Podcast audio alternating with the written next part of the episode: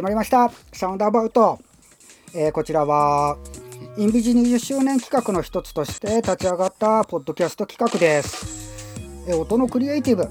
音とは、えー、またサウンドデザインなどに関して投稿していきます。サウンドアバウト。こちらタイトルの由来はラウンドアバウト。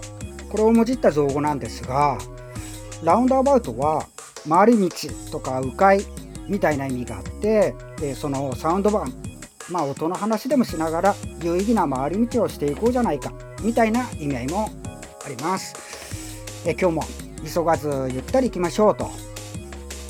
で今回、えー、第2回目なんですがテーマは都市と人の音反気学的音楽ということでインビジフェローズの米田さんに反気学的音楽とは何なのかまあフィールドレコーディングとかの話になるのかなと思うんですが、まあ、米田さんの視点で語ってもらいながら自分 CD 旗と、えー、インビジの小田部さんとともにサウンドアバートしていこうと思います、はい、よろしくお願いします、よろしくお願いします。はい。じゃああの早速自己紹介からお願いします。米田さんからいいですか？はい、えー、米田望と申します。えー、っと基本は作曲家としてやってきましたね、えー、サウンドトラックの、えー、作曲家としてやってきました、あとはアーティスト活動として、えー、ノンターンっていうのをやっていて、それはまあ僕の、えー、変名なんですけど、えー、なんて言うんでしょう。フィールドレコーディングだとか、えー、壁の写真なんかを撮って、まあ、割とアブストラクトな、えー曲だったり、えー、絵の作品だったりというかまあ写真作品ですね、を発表したりなんかしてますよ。よろしくお願いします。よろしくお願いします。じゃあ次、おたべさん、お願いします。はい、えっ、ー、と、先ほども紹介にありました、インビジのおたべと申します。えっ、ー、と、インビジでは、えっ、ー、と、デザイナーとエンジニアをやっていて、で、音楽制作会社なのになんでデザイナーなんだと思われる方もいると思うんですけどいろいろインビジュがオリジナルで楽器とかそういう音が発せられるオブジェとかを作ってるんですけどその衣装だったり、えっと、実際にどういう風に動いて音が鳴るのかみたいな設計の部分までちょっと、えー、僕が設計したりだとか、デザインしたりしているような感じになります。はい、よろしくお願いします。はい、よろしくお願いします。そして自分は CD 畑と申します。えー、普段は DACHAMBO というバンドをやってたりテクノ DJ やったりあと Ableton Meetup Tokyo っていう Ableton Live のユーザーコミュニティの運営してたり DTM の講師とかしてたり、えーと、米田さんと同じくインビジフェローズとしてインビジにも所属をさせていただいてます。はい、で実は米田さんとはダチャンボでつながりが実はあり、えー、20年くらい前？めちゃめちゃ長い中じゃないですか。インビジぐらいですね。そうなんです。下北沢で。たただその時は その時は面識とがなくてでインビジの勉強会のしかも2回目の勉強会だったかな。あふと気づいたんですよね。しかもその2回目も終わりぐらいの時にはいはい。うんダチャンボの話になった時に米田さんが「いや僕もダチャンボ関わってて」っていう話になって「えっ?」って言って。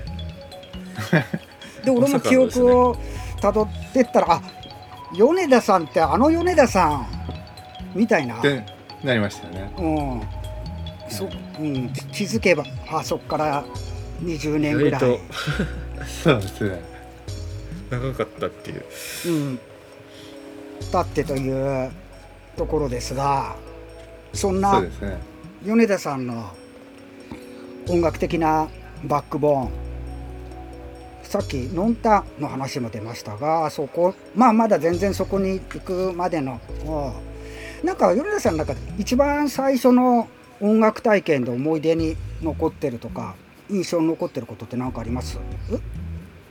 うん結構それはあの僕明確にあってですねあの僕の父親があの建築設計士で、はい、あの要は夜夜も家で仕事持ち帰ってあの、うんうん。ずっと図面をやってるようなお環境でその時にまああの音楽をレコードで聴いてるんですね。うん。うんうん。で、かっこいい。まあ、基本クラシック聴いてるんですよ。うんでもですね一つ僕が喜ぶやつがあってですね、あの富田勲の富田勲ってしモジュラーシンセのはいはいはい。ります。第一人者みたいになっている、あの炭素を持ち込んだ人ですね。あそうですそうですそうです。あのえっ、と流行ったやつなんですけど「展覧会の絵」っていう作品があるんですね。ほそれがまあ電子音で、えーシンセボイスみたいなやつから始ま始まるんですけど。ううんうん。まああれ今聞いても不思議な音でちょっとあんなプリセットなかなかないぞみたいな。面白い音富田さんは当時から作っていて。それ米田さんがいくつぐらいの時多分34歳ですね。おだいぶ小さい、すごいですね。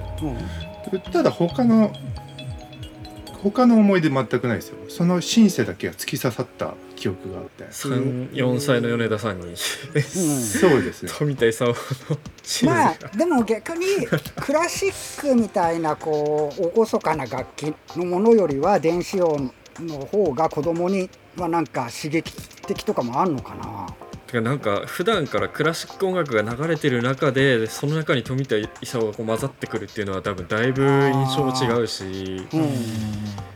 衝撃的ではあったんでしょうねそのなるほどなるほど。フレフレッシュな耳には。うん。うん。多分それは本当に鮮明に覚えてるんだろうなと思います。まあもう一つ余談があって、うん。あの僕の実家あの石川県の金沢っていうところなんですけど、めちゃめちゃいいところですね。あり行ったことないけ行ったことないんですけど。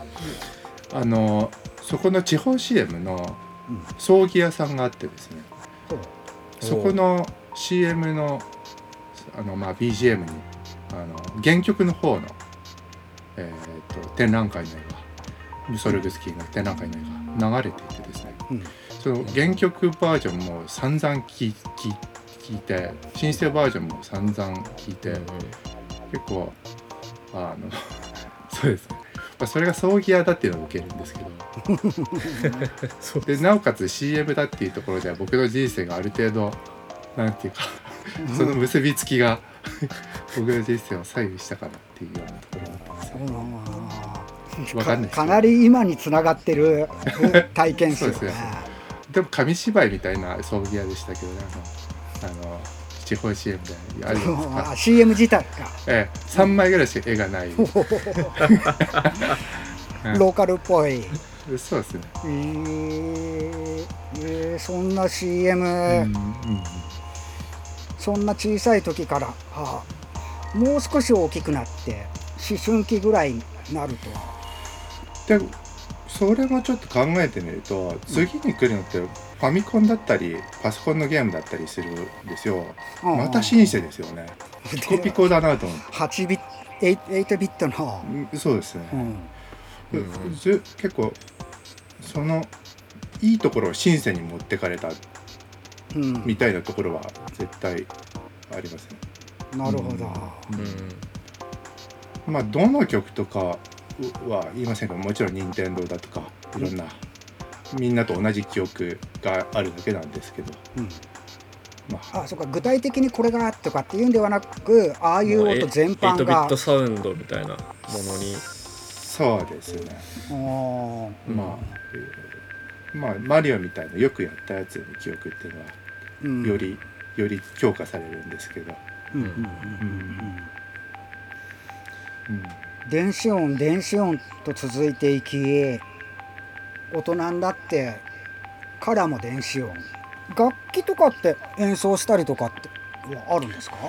えーと小学校の時そのうちあのピアノクラシックピアノの先生のところに通い出して、うん。まああのやってましたね。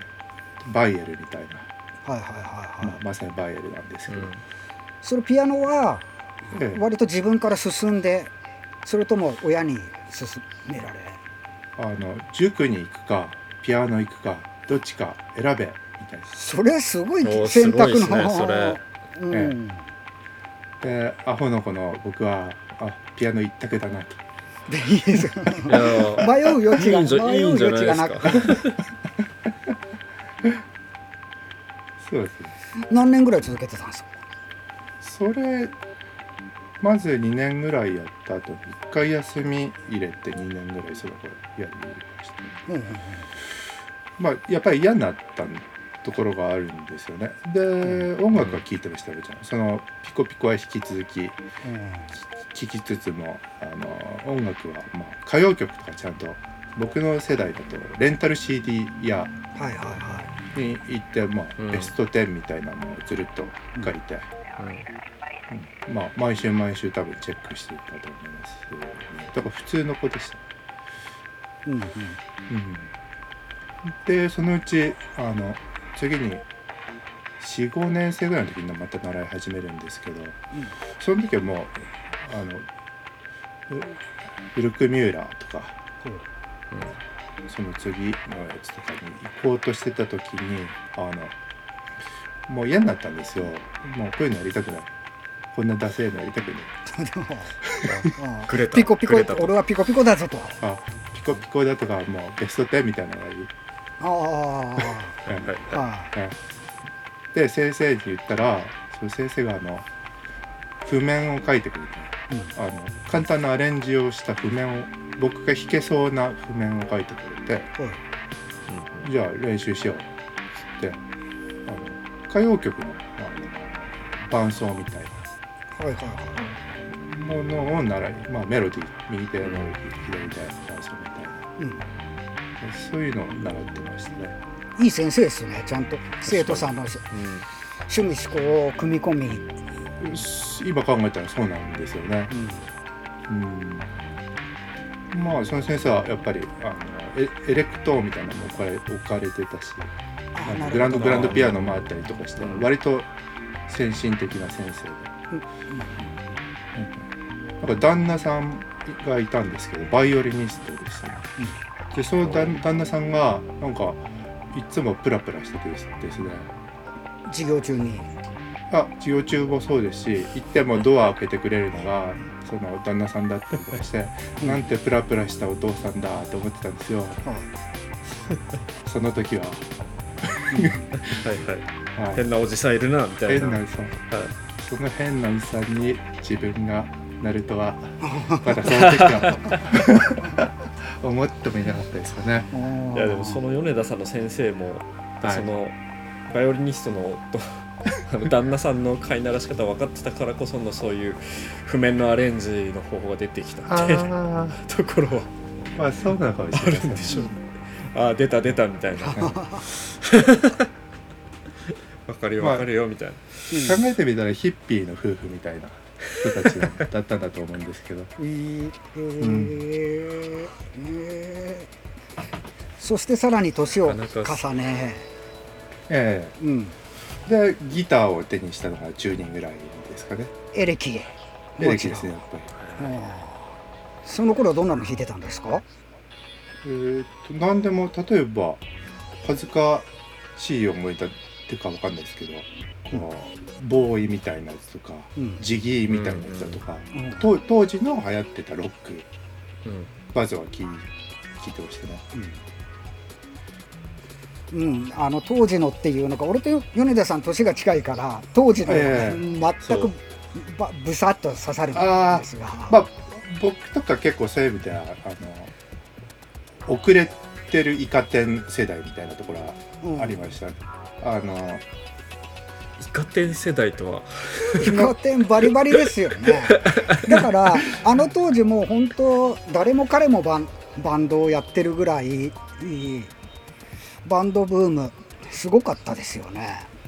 だじゃあ多分ちょっと差ですけどあの畑さんなんかはイカ天世代って多分言えるんですよ。うん。ぼ僕らとかは流行ったやつを後からうん。誰かに教えてもらって聞くみたいな。例えば、うんブルーハーツ。うん。あまあややブルーハーツはドラドラマの主題歌とかになってたりとかしてテレビとか多分流れてました。ね、じゃあポストイカ天世代的な。そうだと思いますね。ほうほうほうほう。うん。イカ天ってそもそも何なんですか？あイカ天はしえっ、とねイカスバンド天国っていう えっと三宅三宅三宅なんで三宅何何さんでしたっけ？イカスバンド天国。っていう、天えっと、アマチュアバンドが出てきてではいはい。審査員がいてその審査員の前でこうアマチュアバンドのこう収録した演奏の、うん審査員が評価してで何週か勝ち抜くとメジャーデビューとかそういう感じだったのかなああなるほどなるほど、メジャーデビューだったかちょっと曖昧だけど、うんうん。それ不思議なんですけど僕の父の同窓生が吉田健っていうはいはいはい。あの審査員の代表みたいな一番怖い。そう一番辛口辛あ口で。あそういう人がいたんですね、うん去年その吉田健さんと父親とあのお茶をししたんですよね。吉田健さんって今もうおいくつ？もう70過ぎてですよね。うん、でもなんか赤いズボン履いてきましたね。そしたチンピラみたらいなシャツで。相変わらずと言われ舌るんですか？毒舌？ちょっと丸く丸くは？まあのかっこいいあのおじさまでしたよすごい。おお俺もまだちゃんとやってっからお前も頑張れみたいな。なんていうなんかわかりますよね。かっこいいおじさん像。いやー内田裕也。シェケシェケ。あ的ななんかそんな多分同じ世界ですね、うん。なるほどいねやーいいっすね。かましてるなかましてるなーっていうか懐かしいな。まさかイカ天の花だからホコ天 ホコ天とかの流れでイカ天。あなるほどなるほど。うん。あその頃ホコ天が出てきたんですね。ホコ天はねもうちょい前。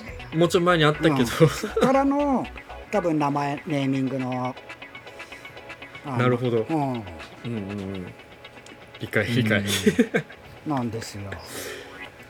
や面白いです。はあそんな一時期はそういう j p o p そのその当時ってまだ j p o p って言い方してなかったんじゃない？あなんか歌謡曲って言われたんで歌謡すか曲、ねうんポップスですかね、から今のまだまだノンターンとか今やってる音楽まあ一回そっちへ行ってそっからまたノンターンとかの方向に戻ってくるわけですか？僕結構実はそこは早くってあの、えっ、とまあメタルだとかハードロックみたいな音楽を中学生で、まあ、消化した後中3ぐらいでもキングクリムゾンぐらいに行っててうん。ませた中学生で。はあであのその次はジャズになるじゃないですかまあなんて言うんでしょう。フランク・ザッパーみたいなのもちょっと通りますけど。うん結構すぐにジャズに行っちゃうんですね。でまあそのロックの思い出はでかいっちゃでかいですけどその割とすぐに飽きちゃってそのその後のジャズは深く潜りましたね。ジャズって言ってもいろいろ方向がありますがどういう方向？最初はやっぱりギタリスト聴いてましたね。でえギタリストの時代ってジャズジャズだと浅いじゃないですか。1970年前後ぐらいから活躍しだして、うん。まあもちろん古い人もいますけど、うん。流行りだしたのはまあフュージョンに近づいてて。まあだからまだプログレですよね。なんていうか、うん世界観として、はいはいはいはいそこからどんどん逆に時代を逆行して掘っていくわけで。うんうん。うんそこでまあ、うん、つるっとほとんど聞いたんですけど結果的にモードジャズみたいなえーもの。モードジャズ。あえーママイルスとか、そうですね。マイルス・デイビスの「カインド・オブ・ブルー」とか、あのあの辺から始まった流れ要はコーコードチェンジあんまりしないんですよね。うん。うんモードはチェンジしていくっていう考え方ちょっと DJ 的になるんですよね。なるほどなるほど。あのうん。でその後マイルス・デイビスなんかはこうファンクの流れに従ってうん。こうジャズをジャズをグルービーな踊れるジャズに変形していくんですよね、これがアシッドジャズとかの流れなんですか？そうなりますねうんうん、まあでもアシッドジャズは90年代。ちょっと行き過ぎちゃったアシッドジャズまだまだアシッドジャズの前にこうレアグルーブとかそういうのがはい。ありつつアシッドジャズに流れていき。うんうん。でもそういうところだよね。まあそっちも好きでしたしあとはその裏に隠れているスピリチュアルなフリージャズ方面。うんうん。まあコルトレンダとしましょうか。はい。まあああいった音楽は同時に好きでしたね。うん。でどんどんどんどんそのフリーへの興味をフリーインプロビゼーションだとかはい。もっと難解というか好き勝手やってる人たち、徐々にアブストラクトで無意味な方向に興味が惹かれていって。おう。うんなんて言うんでしょうね。うん、うん、難しいですね。ななんで興味あったかそれ不可解なんですよね。説明つかないんですけど、うん。でも米田さんの中でそのあのもう本当にあの34歳の時のクラシック音楽の中の富田勲みたいあな。あそういう刺さり方にちょっと似てるのかなみたいな思ったんですけど、うん。なんかそう特徴が他と違うというか。うん。ざっくりな話になっちゃいます、まあ中中学生でクリムゾンとかプログレ行ったりジャズとか行ったり、ええ。まあ、当然多分民族音楽とかも聴いてただろうし一通りいろんないろんな音楽を聴いていくとまあさっき飽きたってちょっと言ってたけれどもなんかこう既存の音楽じゃない方がなんか自分にとって刺激になってったりとか俺もそういうところあるんですが。新しいものってことですか？うんとなんか実験的なもの？あの刺激って自分の今までになかったものっていうのが刺激になるわけじゃない。うんやっぱりいろんな音楽を聴いてくるとそういう刺激でなんなんかそういうえっ、と、えーインプロビゼーションの音楽だったり、うん。えーそれこそこれから話が出るような反気学的音楽っていう表現をしていましたがなんか音音音楽的ではない音楽ううん。的なものの方がなんじゃこりゃみたいなところで引き寄せられていくっていうのはなんか分からんでもないなっていう感じが、うううん。まあちょっと僕も正直そのフリーミュージックはもう完全にその時に飽きてお今ならなんなら完全否定できるぐらいフリーミューフリーミュージックっていうのはどういうものを指してます？ま あフリーインプロビゼーションと、えーフリージャズとその間にあるものですね。結構あのその間っていうのがヨーロッパだと発達したらしいんですよね、うん。もうちょこっと聞きましたけど、あんまりもう興味がなくてなくなってきてあんまり調べなくなっちゃいましたけど、まあ、もうそそっちの方がちょっといいですよ。完全にぶっ壊せみたいな。うん。タイプはもう。うん。本当。何やってたんだろう俺みたいな。自分を否定し自分を否定してしまってませんか？あできますね。そしてそんな自分を否す定ごいですね否定してしまった米田さんがはい。次へ向かう道を聞いていきたいのですがはい。ここでサウンドアバウトの名物企画健次郎の男ラムというのがありまして男ラム。まあ音のコラムと同時に男ラム。男の RAM まあ男のランダムアクセスメモリーですわえっ、ー、と我々インビジのボス松尾健次郎さんに音楽や音に関しての雑学を短い時間でライトニングトーク的に語ってもらうコーナーです。まあ今日はどんなお話が聞けるんでしょうか。ではでは。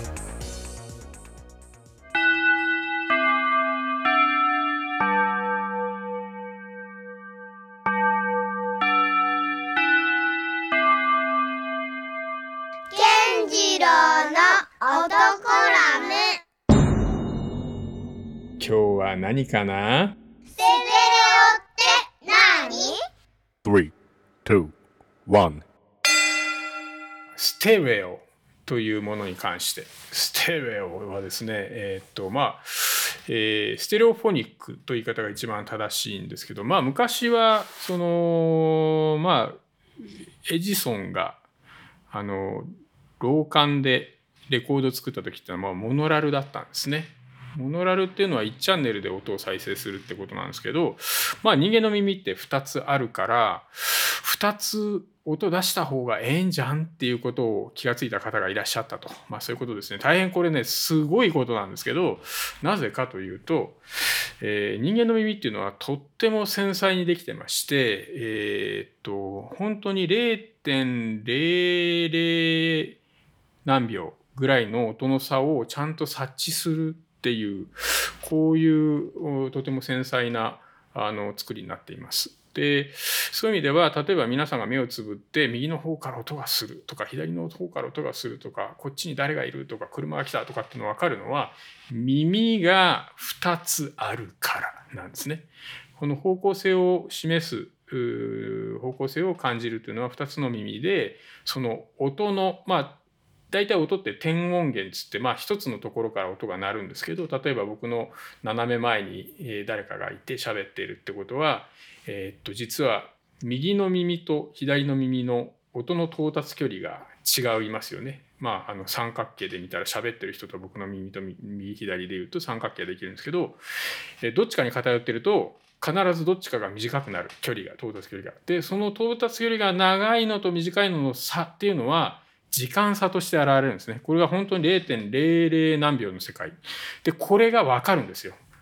もちろん、近い方が音量がでかいっていうのがあるんですけど、遠ければ当然、えっ、ー、と、音も下がると、と同時に時間差でちょっと遅く到達するんですね。距離が長ければ当然そうなっちゃうと。で、それを人間の耳はなんと、えー、感知してくれるんです。で、これは大変面白い現象がありまして、例えば音量全く同じにしておいても、えー、まあ電気的に、まあ、ディレイって言いますよね。ちょっと遅らせてあげるだけで、えー、遅れた方が遠く感じる。音量的には同じでも。っていう音響心理学的な部分とかもあってですね。でこれを生かすと音楽をすごく広げたり、えー、定位感と言いますけどね。場所の感じをうまく表現したりっていうことができるようになると。まあ、さっき言ったように同じ音量でもその遅らせたりすることによって音の音像を移動させるという人工的な方法があって、まあ、これをすごく突き詰めていくと、えー、いわゆるですねあの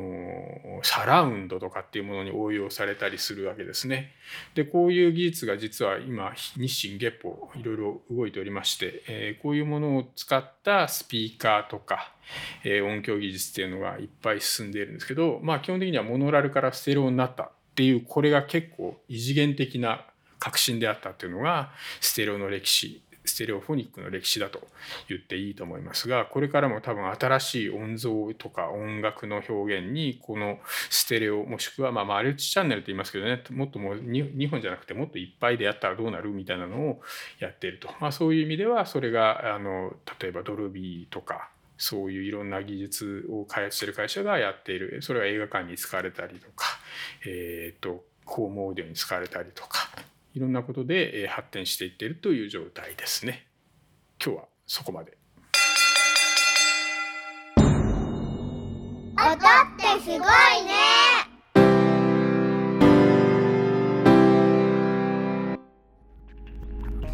え今回の男ラムはためになりましたねさてさて続きですがあのす全ての自分を否定しまった米田さんが次に向かった道はどんなところなんですか？クラブです。おっときた。すごい。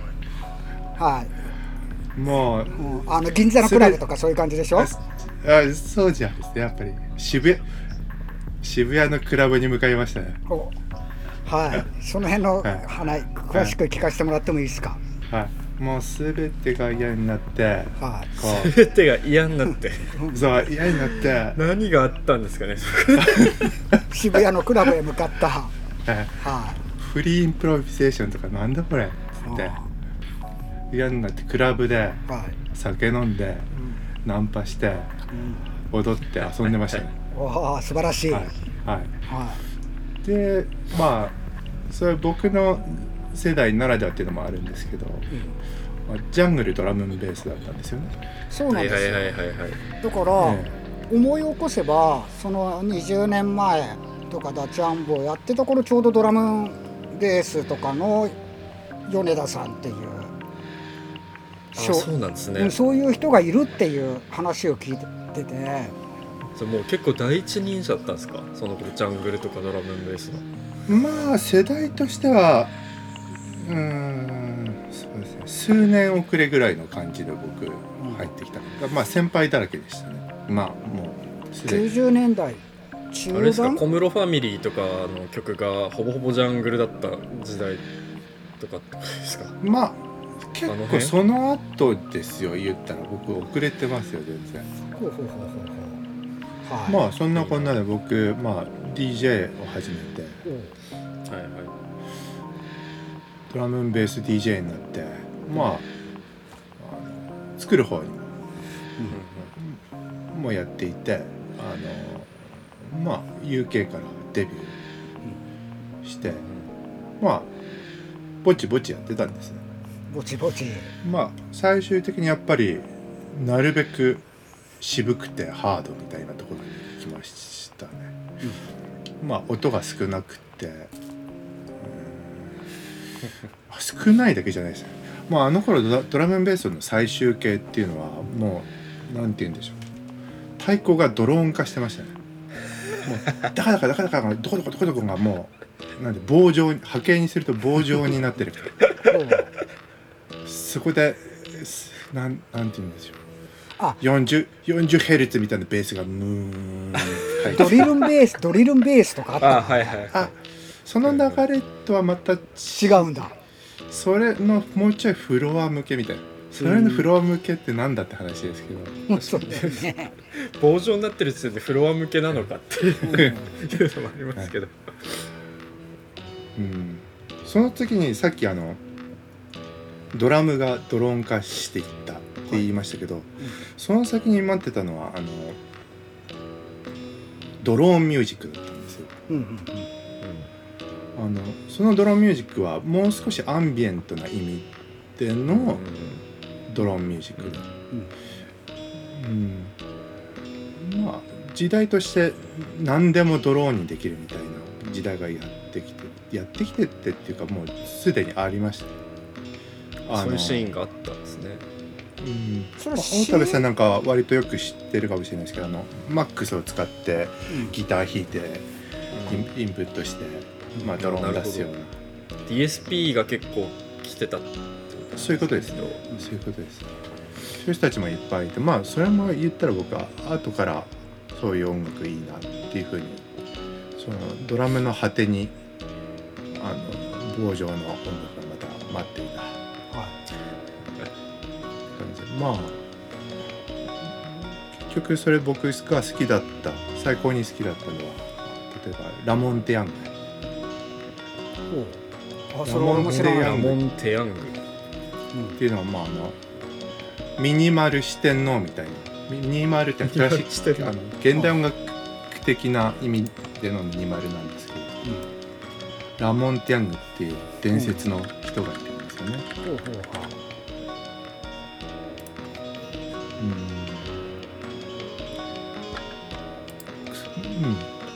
いにあの音楽の果てまで来たかなその時思ったんですよ。でもそのは果てにあるものが好きだったんですよね。あのラブだったんですよその音楽は。そのそのまあ口で説明するとポーみたいなのが1時間みたいな作品だとか極極端な例はそうなんですよ、まああとはその人は、うん、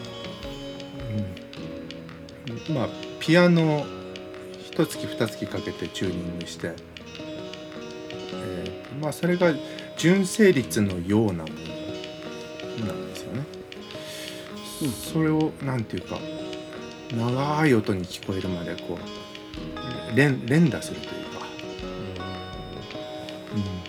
うん、まあぜひあの、まあ、YouTube とかあるかわかんないですけどなんとか手に入れて聞いてみてほしいです。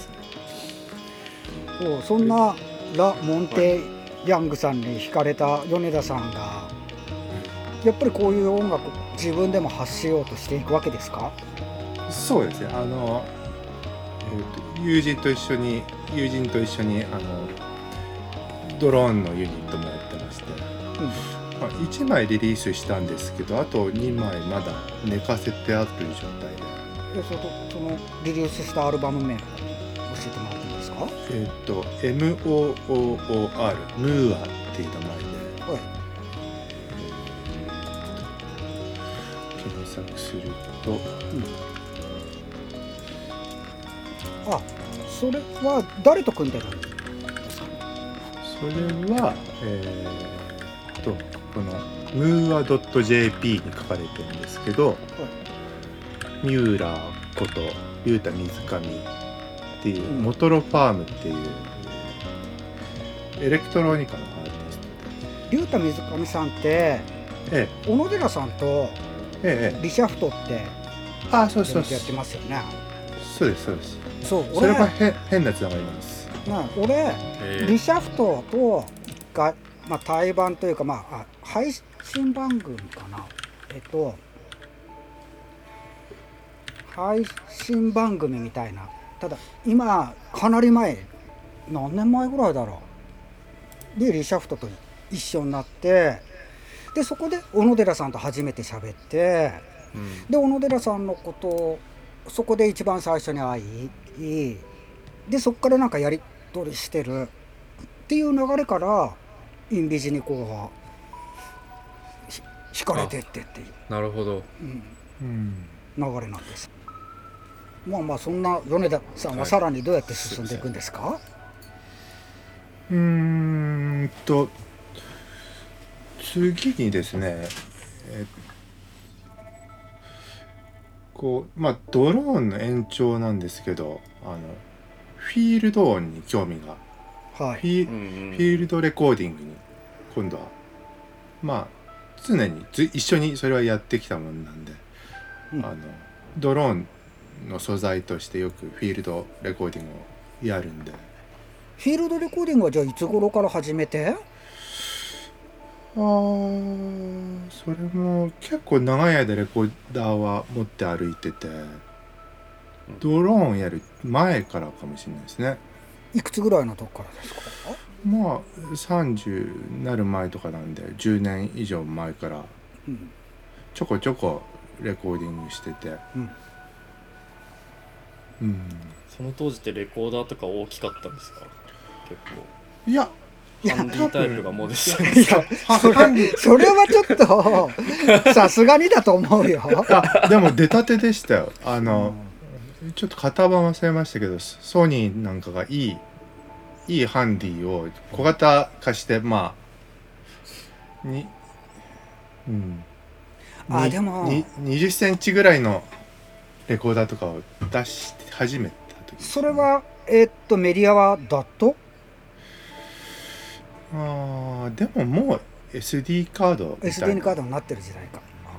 ああまあソニーはあれですねあのお得意のメモリースティック。あメモリースティック。メモリースティックで。メモリースティックでしたよ。かわされましたよ。今はなきメモリースティック、ああ今考えると確かになくなっちゃいましたね。うんうん。まあなんで機材でそう機材が進化したせいであの僕は始めたっていうところが大きいかもしれないですね。ああやっぱり携帯できるようになって、うん。その時はどんな音を取ってたんですか？いやーどうもこうもまずはあのまずは何でも撮ってました。ねまあいやまずはというかいつまでも何でも撮るのがフィールドレコーディングなんですけど、うんうんまあ例えば街に出れば車の音が聞こえてくるしうん。夏外に出ればセミの音が取れるしうん。あお一つ変わったの取れたなっていうかいいなかなかいいエピソードがあってあれはいつ頃だろう？あの直島に地中美術館ができた時。うんに地中美術館にもレコーダーを持ってってたんですけどあの安藤忠雄さんの建築はいですね、わかりますわかります、あそこに丸いでかい玉がそうですね。置いてある。ガンツガンツみたいな。インディ・ジョーンズみたいな部屋があるんですけど。その玉が階その階段転がってきたらやばいだろみたいな。部屋があって。そこすごい響き そこがそこがすごい響く部屋だったんですよ。うんうん。まあではまあお客もそこそこ入っててなんかに賑やかなんですけどなんなんていうか全てがドローン化してしまうような音響の部屋のおいいなここと思ってレコーダー回してたんですよ。そしたら僕学芸員みたいな人に「何やってるんだ」みたいな感じで怒られちゃって。怒られちゃって。そこは言われるんですね。でも僕言い返したんですよ。いやこの音って誰のものなんですか？そもそもえ録音機しとかっていう注意書きは？多分なんかロあのあビデオとかダメとか多分ダ書いてあるじゃないですか。まあそでもう僕撮影してないじゃないですか。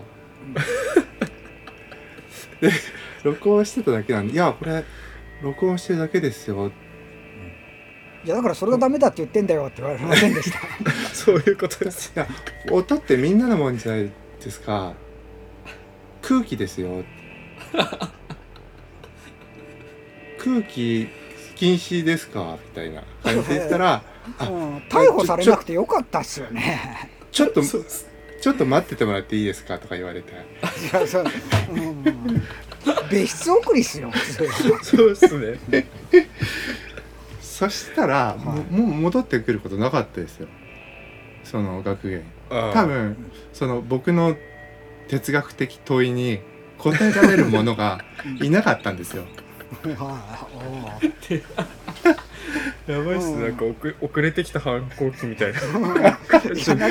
関わりたくないこの人とは関わらない方がいいんじゃないかと思われたとかっていう。わけでは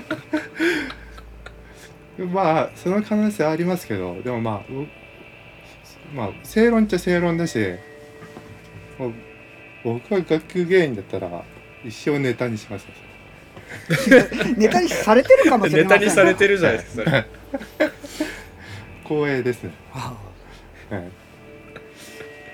とかちょっとやり合った記憶があって。あはい。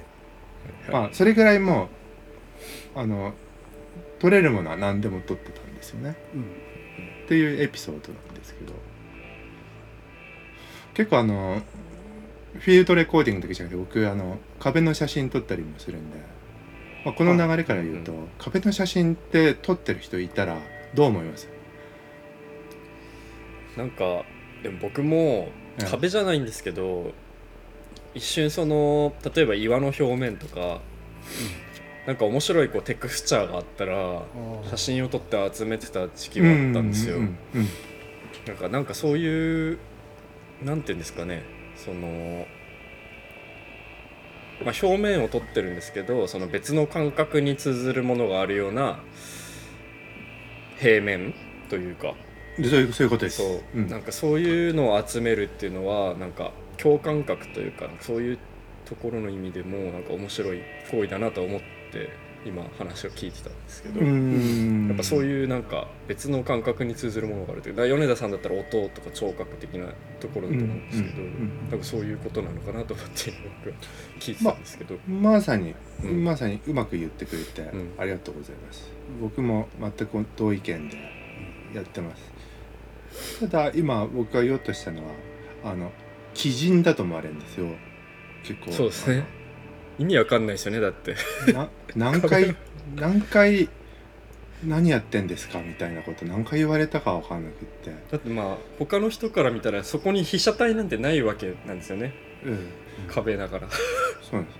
何があるのそこにっていう感覚だと思うから、おおばちゃんとかにも言われるしうん。こうそれを撮ってる時にこう壁に向かってなうん何枚も何枚もこうあこうじゃないなこうじゃないなとかずっとやってる、あいやいやいやいやそういうことですね本当に。あの下手したら30枚とか平気で撮っちゃう、めちゃめちゃ撮りますね。そうだねちょっとあのおかしな、うん。そうですね、うん見られちゃう。まあ逮捕はされないと思うけど、うそうです。声はかけらるれるよね。本当にそうです。こ声か疑問にけされ思う人は、うんいると思います。されてやっぱりこうなんて言うんでしょう。いや何やってんですか？とか言って。いやこの壁すごく綺麗じゃないですか。ここのここら辺がすごい 綺麗で。う んあの、うんこういい写真できるかなと思ってるんですけど、とか。いやでもこれ人のうちって分かってます？とか。まあご近所の方なんですよね。だから知ってんでしょうねそのうちの方を。そっか。その方向で不審者だと思われたんだね、確かに、窓窓とかあって、うん。そうそういうことです。そう。そうです。うん、それは逮捕されるかもしれない案件だよね。そうまた危ないじゃないですか、うん。うん。しすごい真剣に撮ってるわけですよねそれを。そうですね。まあい言われたままさっきみたいな返事しちゃうんですよ。そうだね。そこでこの壁は誰のものですか？って言ったら嘘。いや家この家家の人のものですって言われたらアウトだからね。でもこう見えてんじゃないですか。こうだったら隠した方がいいと思うんですよ。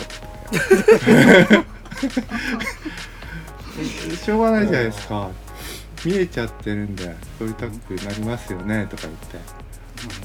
まあまあまあまあ問答が始まっちゃうんですよね。ペドさん結構やっぱ反抗期なんですね。いやいやまああのまあそうかもしれないですよ中二病みたいな。ヘリクツヘリク。ツヘリクツですね。まあそうです、はいはい。まあ法律違反するようなことしないですよ。でもそのグレーなところ。いやグレーじゃないホワイトですよ。ホワイトか。なんとなくええ。テーマであるえ。反気学的音楽っていうかすりながら話が進んできたかとは思うんですが、そうですね。都市と人の音みたいな。うん、ところにもちそうですょっとかすりながら。かすってはきてるかとは思うんですが、え結局？結局この、えー、と米田さんの言う反気学的音楽っていういきなりでズバッとそっちへぶっ込んでもいい？えああそうですね。そうしましょう。そう。そうしましょう。いやあのーまあ気学って何かってところからちょっと考えていきますね。例えばうん原始人がいたとして、はい。まあ、太鼓を発明したり、石を鳴らしたり、まあ、指笛鳴らしたり、うん、木を叩いたりまあいろいろいろいろやったと思うんです。まあ気学ってそこら辺から始まってると思うんですよ。楽器のことなんで。うん、まあ人間ずっと気学やってそれっていうのは人間の能力を拡張するためにこうやってきて道具と一緒なんです。猿の、猿が棒を使ってなんかアリをほじくるみたいな話で。人間もまた声より声と違ったすげえ爆発音みたいなのを作れないかと思って皮を木に貼って大きな音を出せるようになって、うん。まあ、例えばそれが雷の雷のような音だ。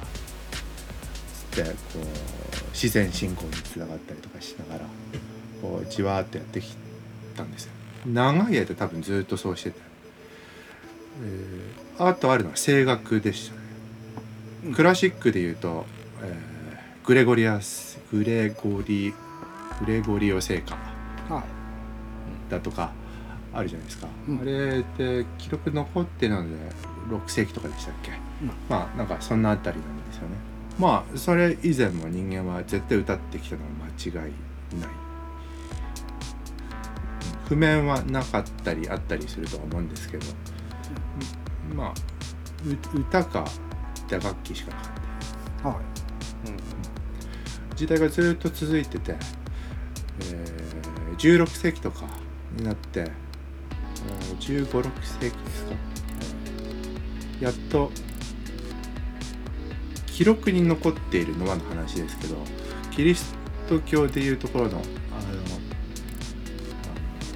バッハとかそのあたりですよ、あの人たちがクラシックみたいな音楽をやり始めたんですよね。えーそのあたりからなんて言うんでしょう、うん楽器は完成し始めるんですよ。まあ音階とかも出来上がるし。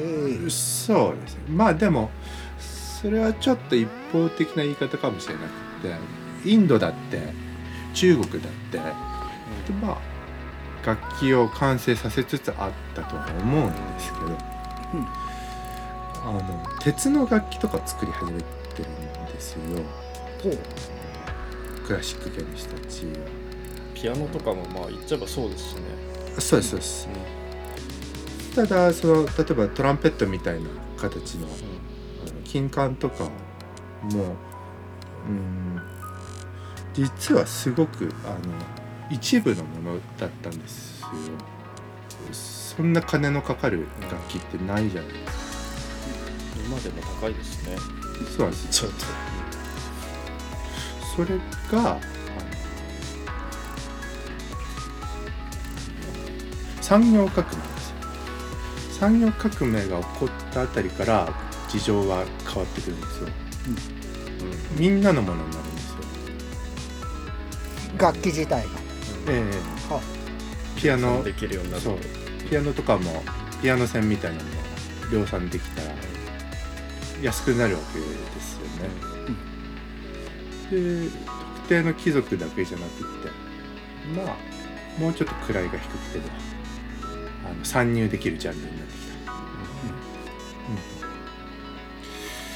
た、うん。で例えばその頃、同時ぐらいにベートーベンとかが出てきて、あのまあ革命の人ですよねあの人って。でその後、えーそれがもうなんなんだ1800年代とかなんでもう少しですよそれが第一次大戦ぐらいになるとレコーダーとかがもう登場しつつあるじゃないですか、もうずっとなんだろう素朴にやってきた人間が急に近代化されるっていう。か、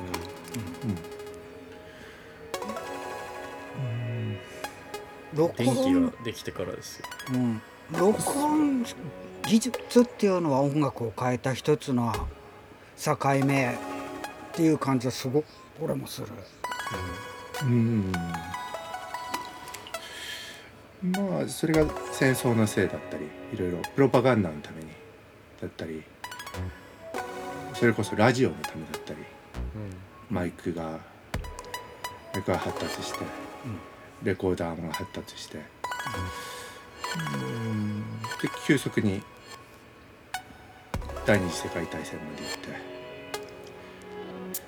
てで原爆が落ちて。その後なんですよね。あのミュージックコンクレートっていう時代が始まるんですよね、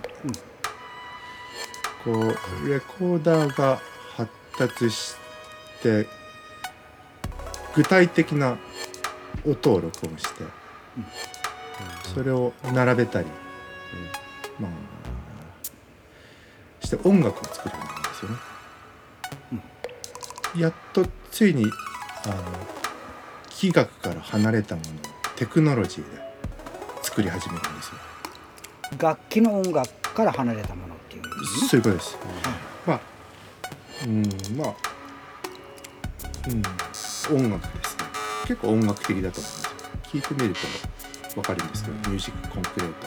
うんで、まあ、いろんなアーティストが出てくると思うので、聞いてもらうと、まあ、サンプリング、サンプリングミュージックの始まりみたいなところがあって、うん、まあ、今聞いてもかっこいいなと思えるものがあって、例えば、ファットボーイスリムがリミックスしてたりとか、もう現代と変わんない状況が出てきてるんですよ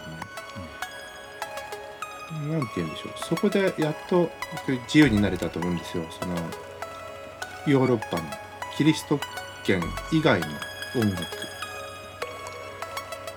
うん、が登場したっていう感じがするんですよね。なるほどね。あのいわゆるクラシックえではない音楽。え。そうですね。米田さんがクラシックから富田勲さんの電子の音電気の音楽に惹かれたように世の中でも。あクラシックな音楽からそうでない音楽。っていうのが出てき、そうです。うん。まあ、あの実際その頃、うん、例えば電子音楽とかもそうなんですけど電子音楽もうちょっと後かな。まあ近いところですね、あの結局クラシックの人たち。まあ言っても特権的な人たちが特権階級的な人たちが、えークセナキスとか、ストックハーゼンとか。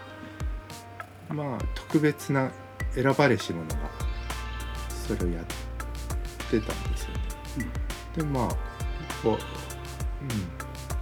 う、うん、とってもいいですよ。その腕のある人たちが電気いじ電気楽器を電子楽器をいじり始めてもやっぱりいい音楽なんですけど、そのミュージックコンクレートだとか電子音楽だとか含めてなんて言うんでしょう。その器楽から逸脱したんですよねやっと。うん。うん、そのそのかっこよさってないのうん。その例えば12音階っていうものから飛び出すことができるうん。みたいな、まあ、それは、えー必ずしも電子音楽である必要はないんですけど、まあ、いろんなものから脱出することができるんですよね。うん。うん。うん。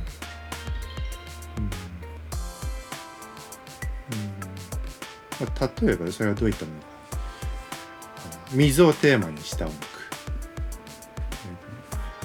ポチョンポチョンと落ちる水滴川の流れとかをこう音楽にしてくみたいなことだったりするんですテーマというかもうその音そのものを使ったというか。けど、ええ。そういうことですよねなんか、そうですね、うん。うん。楽器を使った音楽ってやっぱりその音階があったりその音階の気持ちよさとかリズムの気持ちよさとかではない部分の気持ちよさなんじゃないかと思うんですけどうん。そこの差ってどういうところにあると思います？多分リズムは感じれるんじゃないですか。ハーモニーの違いなんじゃない？はハーモニー。の中の組み合わせ方の違い、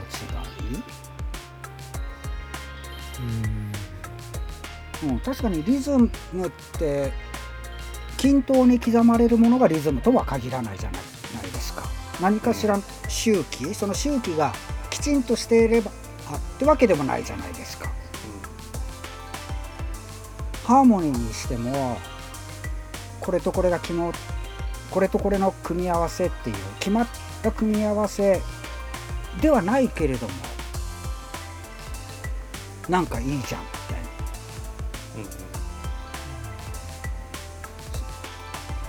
じゃあ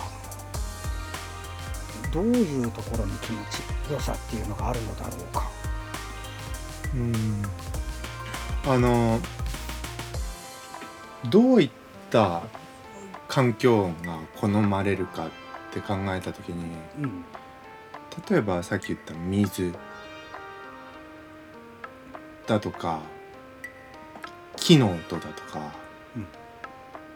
鉄の音だとか結構あの生存に関係するんですよ。人間が生きていくためのものと必要な音。ほう。をいい音だと思う傾向があってですね。なるほど。ああなるほど。うん。うん。ただそれだけなんじゃないかって気もしていますね。うん。あー。まあ生きていく上で邪魔だと思わない音みたいなところなんですかね。そうですね。邪魔というか何か引っかかりを感じるっていう感じなのかな。うん。そもそもなんか空気みたいな存在なんじゃないですかね。なんか聞こえてるんだけど意識してないというか。まあなんかアンビエントの考え方に多分近いのかなと思うんですけど、アンビエントミュージックって多分そんなに意識して聞くものじゃないと思うんですよ、あなんか鳴ってるものというか。無意識化で人間がこうまあ人間の耳に入ってきてるものというか。でもその中でもさなんかこれはいいとかこれはよくよくないっていうかさこれはあるじゃないまあありますねそれは、うん。それはどの辺にあるんだろうかまあまずその環境とかその状況に合ってるか合ってないかは多分あるよね。うん、違和感を覚えることはあるかもですねうん。でなんかあミュージックコンクレートって結局その環境音とか自然の中にあるものもともとその自然界にあるものを使ってるっていう意味では、うん。まあ別にそうだそういうそれに限らないと思うんですけど、なんていうのかなその生活の中で存在してる音を使ってるっていう意味では多分なんていうのかな。気にならないというか、そういった意味でなんか気持ちいいっていうわけじゃないですけどなんかこう無音よりはなんか無音のスーパーに行くとすごい僕なんかたまにあるんですよ。BGM がないスーパー。はいはいはい。あるんですけどすごい居心地悪いんですね。はいただで BGM が鳴ってるスーパーっていうのはまあなんかゆったり買い物ができる気がするんですよ。はいうん。なんかそういう感じで別に意識してない BGM なんだけどそれがあるとないとでは心地よさが違うというか。あそういった意味での、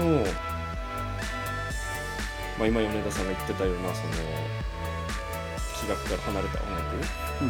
みたいなものが多分あるんじゃないかな。気持ちよさとして。って思いましたね。うん。どうなんですかね。気持ちよさというかそれってさ気持ち悪さを気持ち悪さををなくすっていうのと気持ち悪さをなくすっていうのとえーっとなんだろうフラットな状態っていうのがフラットというかなんだろうなな何かしらの中間点っていうのが中間点というかなんか一つ線を引いた時に、まあ、中間的な場所に一つ線を引いた時に気持ち悪いっていうのはそれより下な状態じゃない。その下の状態を、えー、と中間点まで持ち上げる。みたいなのが今小野小野小樽さんが言ってるででも、えー中間点より上に生かす何かしらフラットな状態よりも気持ちいい方に持っていく、うん、そもそも人が感動するっていうメカニズムも解明されてるものではないわけじゃないですか。でもやっぱり気持ちいいとか悪いとか何かしらはあるじゃないえっと、気学的な音楽っていうのはやっぱりメロディーだったりリズムだったりっていうまあ長年長年って言ってもそんな長くはないけれどももう、えーとまあ、音楽家の人たちがだったり研究してた人たちがこれ気持ちいいんじゃねみたいなので組み立ててったのが理論じゃない。ではないけれどもなんか気持ちよくないが存在はすると思うんですよ。うんうんなるほど、そこら辺を追求すべきかな。とは思っていて。でもそこそれってなんだろうねって。思ってるところから問いかけちゃうけれども。うん。ちょっと言語化が難しいです。ね言語化とかっていうかそもそもそういう存在がそれがだから感動するメカニズムの話にもなるのかもあの気学の話をすると例えば、気持ちのいい音の代表って5度とかうん。3度ドとソとかドとかミとかって言うじゃないですか、うんうん。それってあの分数が単純になればなるほどあの周波数と周波数の、えー分が分分数的3分の2とかですよね。5分の3とかうん。の方が気も強和している。うん。から気持ちいいらしいじゃないですか。ですよね。でも濁りがないみたいなところですねそれは。そうですね。うん。それがまあ、えー、と音階的なハーモニーの、うん。西洋音楽でいう方向じゃないですか。気持ちよさみたいな。それでも例えば水の音に例えてみるとうん。ピピッチのある水の音っていうのがいい水の音なんですねまず。ああ。うん。うん、ホワイトノイズじゃダメで。なんかピンとなんていうか EQ でも持ち上がってるような。川の流れとかっていうよりかはなんかこう水滴が垂れてるようなものとか？今言って川の流れはピンクノイズっていうやつですよね。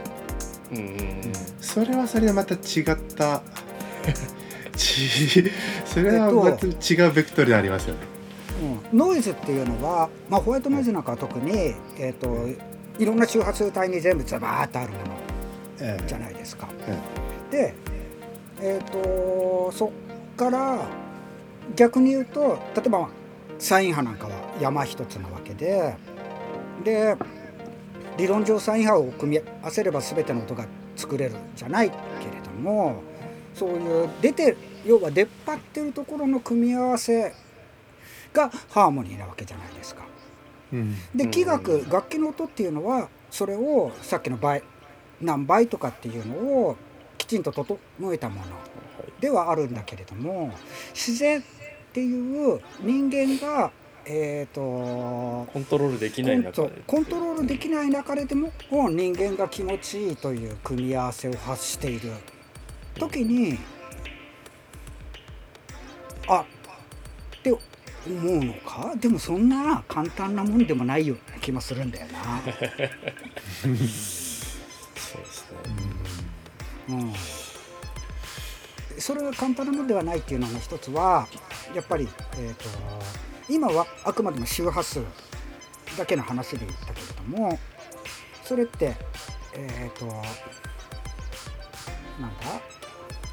うん、と周波数高い低いの中での、えー、と分配であってとエンベロープ的な部分であったり、うんうん。あとは何だろう。まあ定がちょっとまた違う話になってくるかな。でもエンベロープなんかは関係してるような気がするな。自然の中でアタアタック感があるかないかだったりどう音が伸びてるかだったりいいっていうのは何か関係してる気が。うん。いや定義ある気がしますねちょっと。あ歩きする。なんかこ今この瞬間にこの場所から流れてきたからっていうことかな。もあるだろうしなんか別の空間に行ったみたいな気持ちよさって多分あると思うんですよ、定義が変わってくることによって。なんかあのこう空間感じろと聞いた時にこうここはどこだみたいな、うんうん、やっぱり気になりますよね。こう。そうですよね、まあ、なんかそれはすごいその聞いてる人の経験とかによって変わってくるとは思うんですけど、うん、多分それはでもおのおのその思い浮かべる情景っていうのは多分その人が一番良かった記憶とか、まあもしかしたらすごいトラウマになってる音でめちゃめちゃなんか嫌な記憶とかが蘇ってくる可能性もなきにしもあらずなんですけど多分大半の人はすごい気持ちいい良かった景色とかを思い浮かべて聞くわけなんですよね。その情報のなんか不可逆不可逆性みたいなところだと思うんですけど、音の。そっかやっぱ人間の記憶の中で良かったことっていうのに紐づいてるものはい。い。と思ったりするじゃない。ですか。うんうんうんえー、と小田部さんと米田さんであの時の風景の、うんあの時の綺麗な風景の時にもし仮に何か音が鳴ってたそれを意識して聞い。てなかったんですけど、えー、とインプットとしては綺麗な絵を見た時になんか音としてインプットされてるものが意識して覚えてなかったにせよなんかそれとみ同じような音を感じた時にそれをいい経験だとして捉えてしまう。うんなんかうまく言えてるかな。その共共感覚とかもそうだとは思うんだけれどもいい思いをした時にに意識してなかったけれどもインプットされてたものはそれが何かの弾みでインプットされた時に自分がいい気分になったり。それって感動のメカニズムかもね。今話しいやてた割とそうですよね。だからなんかちょっとまた違う音楽の話ですけどポップスが共感できる理由って多分そういうところじゃないですか、うん。まあ、各々の経験に紐づいて何かしらこう情景を歌詞から思い浮かべるからなんか共感ができてみたいなところもあるし。だそれと一緒でなんかアンビエントミュージックとかもなんかその音を聞いて情景を思い浮かべてみたいな。でそこからこう自分なりの気持ちよさみたいなのを見つけてうん。聞き入ってしまうみたいなところがあるのかなって思ってて。うん。まあなんか多分そういうところなんじゃないかなみたいな。うんでなんかそういうのを書いてるこういう本も今送ったんですがありますみたいな。ああ記憶の、そうですねメモリースケープっていうなんかサウンドスケープうん。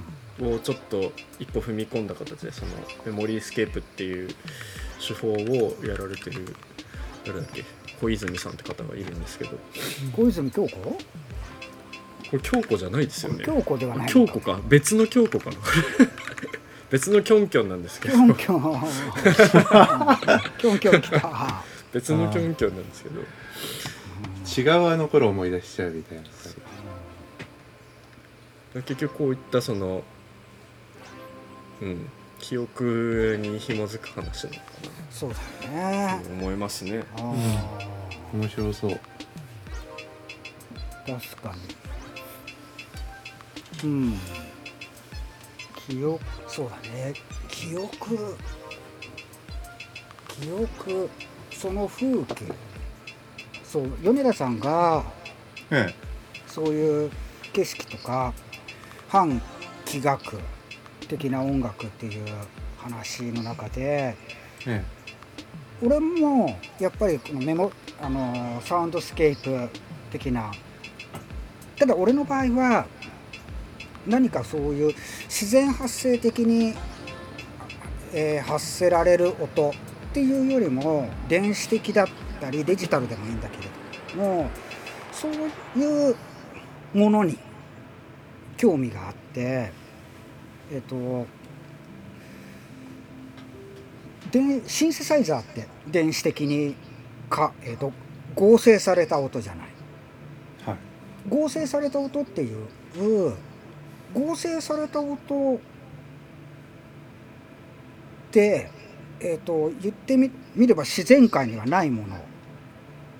なんだけれどもそこに何かこう懐かしさを感じるだったり、えー、とそこにいい悪い、えーかっこいいかっこ悪いだったりを感じるっていうのは今話してた話ともちょっと逆説的にもなってくるじゃないですか。でも、はい。人間にその人間っていうかね米田さんがさ最初の頃に感じたピコピコの音楽に何か刺さったっていうのははい。なんかなんでなんだろうねなんでなんだろうねっていうか電子的な、電子的なそうちょうど俺バンドキャンプではい俺のバンド俺のバンドキャンプちょっとリンクを貼るけれども。バンドキャンプにちょうどこうサウンドスケープオブなんかいろんな行ったことはある場所のそれぞれの音風景ってこれ完全にもうシンセサイザーだけで作ってる音楽？だからそれぞれの風景を自分の中でのイメージだった。りなんだけれどもでも全部合成されたもので作っている。でも俺の中では俺の中では好き。その感覚ってなんだろうね。なんだろうねってなんだろうねって俺が作っててなんだろうねって聞くのもなんだけれども。やっぱあのあの理想を作り込めるとこはいいんじゃないですか？その富田勲も多分自分の理想のあーあーはいはい。まあ複雑な工程を経てこう作り出してると思うんですよね。うんうん、そうか具体的なものを再現するっていうんではなく妄想、うん。妄想妄想が表現デフォルメされたうんうん。妄想世界みたいな。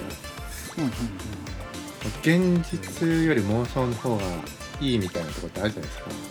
多々ありまますさに。ねまさにこれだと思うんですけど。はいはいはいはい。表紙すごいな、シンセサイザーと宇宙富田勲。うん、でも最後の締め的締めとい。うかそんな米田さんが今後どうその自己自己否定をしまくってきた米田さん。は 今後どういう方向へ向かっていきたいのか。とかは何かあります？うん。そうですね。あのやっぱ超越的な音楽っていうものへの憧れっていうのは、まあ、ずっとあると思うんですけど。うんそう超越的なものっていうのが結構あのテクノロジーで生み出されてきたってことが今の流れから言うとあるじゃないですか。なんでやっぱりうん僕はそのテクノロジーを生む側ではないことは明白であの乗っかる側だと思ってるんですね。なんで頑張れサイエンティストっていうところはちょっと あってそしたら僕はまたあの次の段階いけるかもしれない。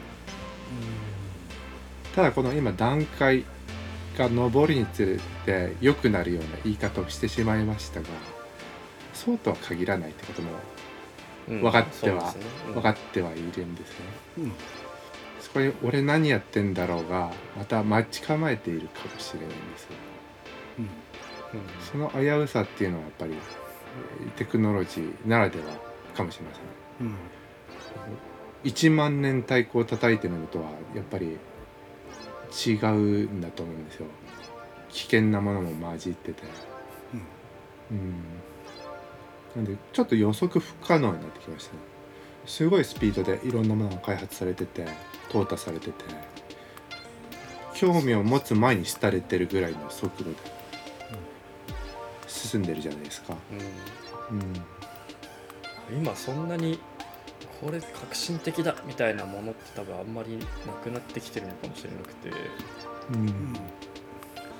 そうですね。よりなんか新しいぞっていうよりかは作りやすくなったぞとか。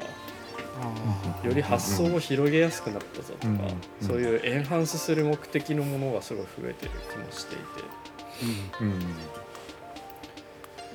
そうですね。そうですね。例えば今、iPhone がこれだけ発達してこの今の iPhone から他にどんな機能が欲しいんだって言われてもねぐらいな、うん。そういうところだからもう iPhone ですら最初はすごい革新的だったのに今やもうカメラの画質を上げてより高画質な写真が簡単に撮れるようになったとか、うん。そういう言い文句になってきてるわけじゃないですか。